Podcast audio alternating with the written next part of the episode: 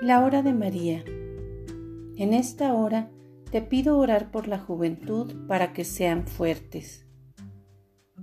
Quiero llegar al corazón de los jóvenes para acercarlos a Jesús, advertirles de todos los peligros del mundo y motivarlos a una vida de santidad.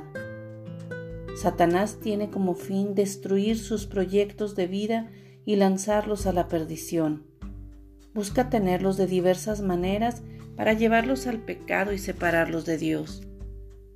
En esta hora te pido orar por la juventud para que sean fuertes y rechacen enérgicamente todo pensamiento que se opone al Evangelio o afecte sus principios morales o religiosos.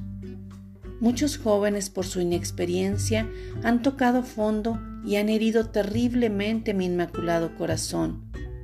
Reza para que estas ovejas perdidas vuelvan al pastor y decidan reivindicarse de sus errores y empezar una nueva vida tomados de la mano del Señor.